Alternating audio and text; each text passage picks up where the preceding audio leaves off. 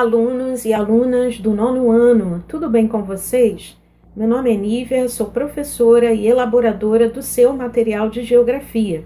Aqui te darei mais informações que te ajudarão na realização da atividade.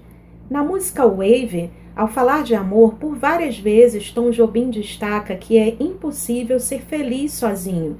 Na geografia, sempre enfatizamos atitudes necessárias para a vida em sociedade, destacando a importância do exercício do papel de cidadão ou de cidadã nas relações sociais e na preservação do meio ambiente.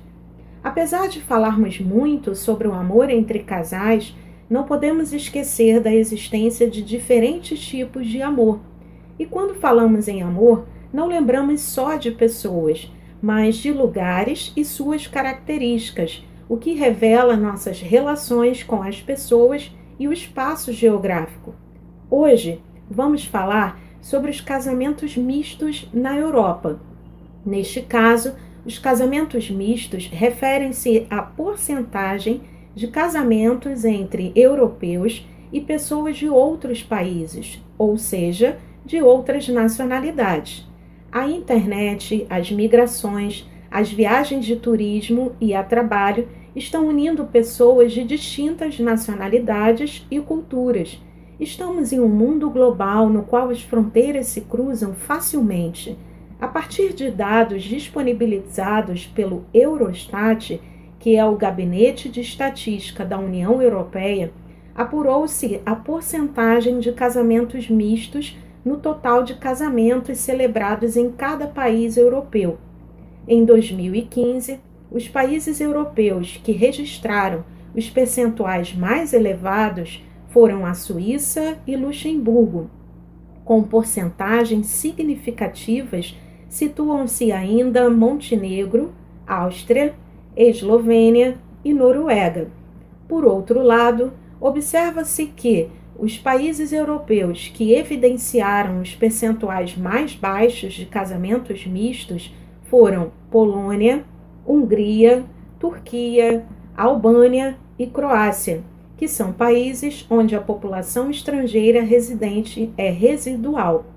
É importante ressaltar que a Espanha e a França também se destacaram.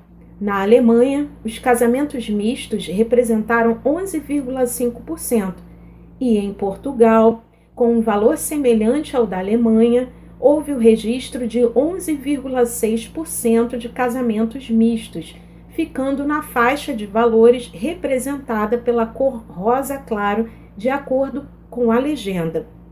Agora vamos à atividade. Além da localização dos países, temos aprendido a relacionar informações presentes nas representações cartográficas em escala mundial. Assim, as dicas de hoje para você realizar as atividades são: procure em um livro, atlas ou na internet o mapa da Europa. Localize os países sobre os quais o texto fala. Localizados os países, Relacione as cores do mapa à sua legenda. Seguindo este passo a passo, tenho certeza que você conseguirá responder as perguntas. E aí, como foi a experiência de aprender mais sobre o continente europeu? Espero que tenha gostado. Caso fique com alguma dúvida, é só ouvir de novo. Cuide-se e até breve!